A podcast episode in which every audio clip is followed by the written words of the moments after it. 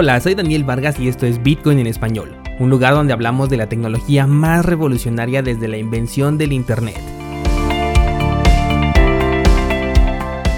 ¿Crees que estoy exagerando? Ponte cómodo y déjame ser tu guía en un camino sin retorno, el camino a la descentralización. Bienvenidos descentralizados a un viernes más, pero este no es cualquier viernes, es viernes negro y el mismo precio de Bitcoin se ha puesto en descuento para todos nosotros.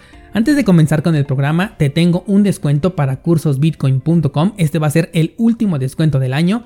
Utilizando el código Black Friday vas a tener un descuento del 10% en tu suscripción. Descuento que va a estar contigo de forma permanente hasta que decidas cancelar la suscripción. Adicional a esto, si decides pagar con Bitcoin, te voy a dar un mes de regalo aparte del descuento que te va a otorgar el código Black Friday. Esto solamente va a ser válido hoy hasta las 12 de la noche hora de México. Así que es hora de aprovechar descentralizados. Recuerda que la mejor inversión es la que haces en conocimiento. Además tienes ya 230 clases publicadas, 22 cursos en total, análisis mensuales de criptomonedas, ideas trading, contenido nuevo cada semana. Se viene ya el curso de cómo montar tu propio nodo de Bitcoin. Lo vamos a hacer de diferentes formas con diferentes sistemas operativos Va a estar bastante bueno el curso y sobre todo va a estar muy buena la experiencia de montar nuestro propio nodo, cooperar con la red y además conocer a Bitcoin desde sus entrañas, porque después de esto se vienen todavía más cursos en donde vamos a explotar las capacidades de ese nodo que vamos a armar. Te dejo el enlace en las notas de este programa, recuerda utilizar el código de descuento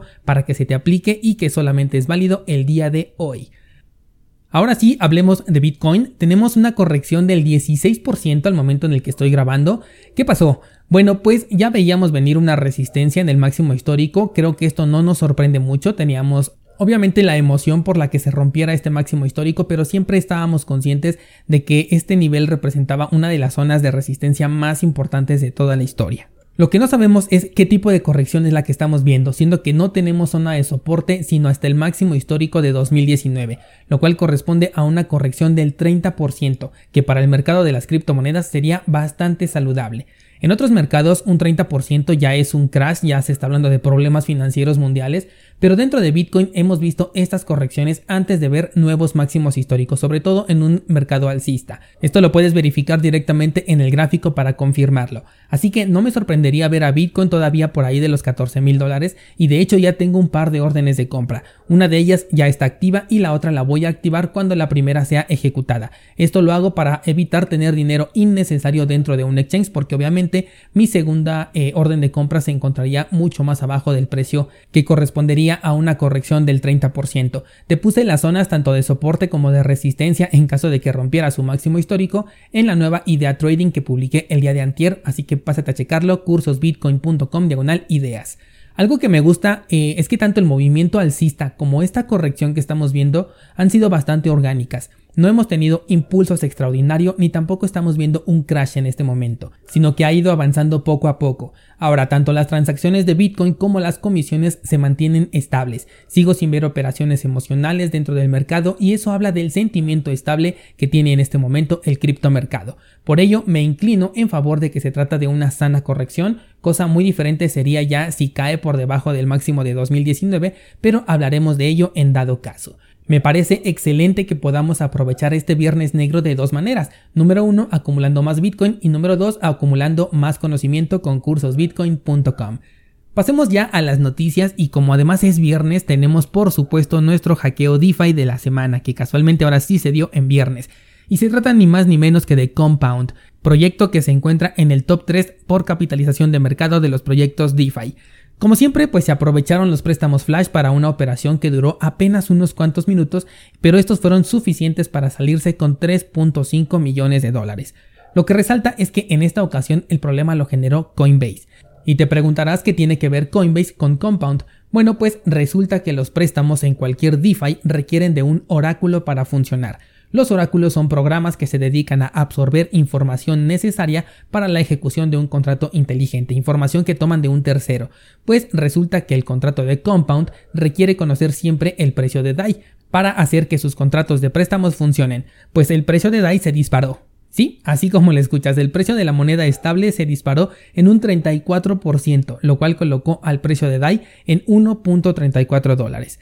Este error ocurrió únicamente dentro de Coinbase, que casualmente es donde el oráculo toma información para los contratos de Compound y duró únicamente 4 minutos este error, los cuales fueron suficientes para que se hiciera el proceso ya conocido de los contratos flash que se pueden obtener sin garantía, siempre y cuando se paguen de manera casi inmediata. Y eso no fue todo, como el precio de la moneda estable se disparó, también hubieron liquidaciones de préstamos que no tenían que ser liquidados al menos por un error de este tipo, dejando pérdidas millonarias. Lo que me sorprende es la confianza que se le está dando a un solo oráculo. Por más que sea una moneda supuestamente estable, yo pienso que debería de existir por lo menos una comparativa de precios entre tres oráculos diferentes. De esta forma se podría asegurar que el precio se encuentra en una media y descartar problemas como este, porque como te digo, nada más ocurrió dentro de Coinbase. Si se hubiera comparado el precio con otras dos casas de cambio, aquí se hubiera detectado una incongruencia y no hubiera existido esta liquidación. Hace ya algo de tiempo alguien me preguntaba por Chainlink. Viene al caso porque es la plataforma que busca posicionarse en el tema de los oráculos. Mi argumento es que tenemos que confiar en el proveedor de datos de esos oráculos y en muchas ocasiones ese proveedor es centralizado. Imagínate que hablamos de una apuesta entre el resultado de un evento deportivo y por un periodo corto de tiempo se registra mal un dato, como muchas veces lo hemos visto en los eventos que se transmiten en vivo. Segundos después lo cambian y no pasa nada, pero dentro de un contrato inteligente sí pasa. O imagínate que conociendo las inclinaciones de las apuestas y teniendo el control de los datos que se publican, a propósito se coloca un dato equivocado y posteriormente se corrige. ¿Qué te parece una ventana de 4 minutos? Los contratos inteligentes se ejecutan de acuerdo a condicionales. Si un dato es obtenido, el contrato se ejecuta de inmediato y no existe forma de revertirlo porque de eso se trata que sea un contrato que sea inteligente y que no tenga la necesidad de contar con un intermediario que pueda ejecutar esta orden o revisarla. Por eso es que en lo personal no me gusta mucho lo del proyecto de Chainlink, al menos por ahora. Yo pienso, con conocimientos prácticamente nulos sobre programación de contratos inteligentes, que con una simple comparativa entre diferentes oráculos se puede, si no mitigar, por lo menos minimizar el riesgo del ataque, ya sea por error o por intención. Sigamos en tema DeFi, pero pasemos a otra nota. En esta ocasión se trata sobre la diversificación que tienen los índices. Con tantos activos nuevos que de pronto salieron, los interesados en esta propuesta DeFi no sabían en dónde meter su dinero y querían tener participación en todas las monedas para poder obtener ganancias rápidas producto de este FOMO. Bueno, pues como respuesta a esto nacieron los índices, que son una agrupación de varios proyectos que supuestamente buscan nivelar el precio ofreciendo una especie de diversificación. Esto falla en dos puntos principales. Por un lado, todo lo que se incluye dentro de estos índices son DeFi, o sea que no hay una verdadera diversificación porque se trata de un mismo sector. La inversión en DeFi ya es por sí sola una inversión diversificada. El segundo punto en el que fallan es que regularmente se toman los proyectos mejor ponderados, ya sabes, AB, Compound, Synthetics, Uni, etc. Esto hace que solamente pocos proyectos gobiernen más del 70% del índice, con lo cual en realidad no se tiene una verdadera diversificación. Un importante dato que tienes que considerar si estás pensando invertir en un índice DeFi. Ahora sí, vamos a dejar de lado a DeFi y vamos a actualizarnos con la información de dos notas a las que le estamos dando seguimiento desde hace ya varias semanas. La primera de ellas es el exchange de OKX, que ya había anunciado que habilitaría los retiros para el 26 de noviembre y así fue. Luego de mantener bloqueados los fondos de los usuarios por poco más de un mes, por fin pudieron activar nuevamente los retiros.